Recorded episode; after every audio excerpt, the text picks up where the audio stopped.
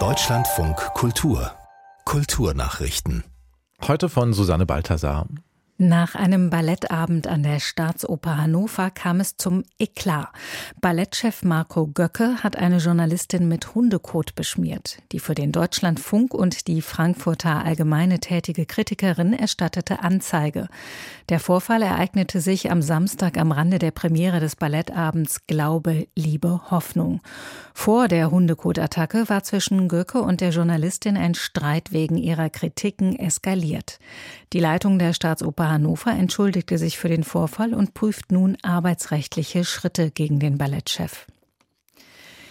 Der iranische Filmemacher Mohamed Rasulov ist einem Medienbericht zufolge nach rund sieben Monaten im Gefängnis in Teheran freigelassen worden. Das berichtet das iranische Nachrichtenportal Ektesat News.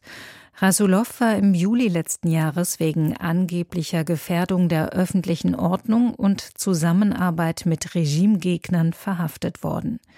Der 50-Jährige, der abwechselnd in Hamburg und Teheran lebt, gilt als regimekritischer Regisseur.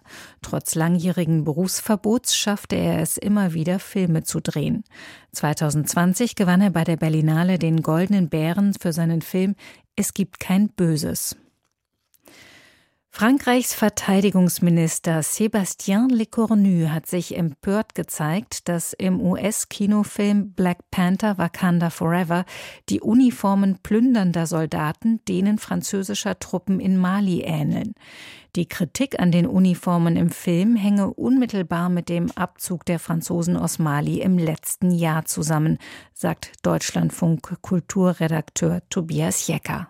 Unter anderem deshalb, weil die militärische Übergangsregierung, die mit einem Putsch an die Macht gekommen ist, enge Kontakte zu Russland pflegt und Kämpfer der russischen Söldnergruppe Wagner angeheuert haben soll. Der russische Außenminister Lavrov, der hat auch schon mehrfach etwas heuchlerisch von einer neokolonialen Agenda des Westens in Afrika gesprochen. Und Frankreichs Verteidigungsminister, der wirft dem Film jetzt vor, dass er die von Russland angefachte Stimmung gegen Frankreich in afrikanischen Ländern noch befeuert feuern würde. Wakanda Forever, der zweite Teil aus der Black Panther-Reihe, kam im November in die Kinos und ist für mehrere Oscars nominiert. Der US-Musiker Trugoy the Dove von der Hip-Hop-Formation Della Soul ist tot. Wie die Online-Plattform All Hip Hop und das Musikmagazin Rolling Stone berichten, starb der Künstler mit dem bürgerlichen Namen David Julie Kerr im Alter von 54 Jahren. Das Trio de la Soul hatte mit seinem Debütalbum Three Feet High and Rising von 1989 großen Einfluss auf die alternative Hip-Hop-Szene. Deutschlandfunk Kultur Musikredakteur Martin Riesel. Das gilt wirklich als eine der einflussreichsten Hip-Hop-Platten überhaupt. Also das hat in keiner Plattensammlung der Babyboomer-Generation gefehlt, so ähnlich wie vielleicht vorher das weiße Album der Beatles.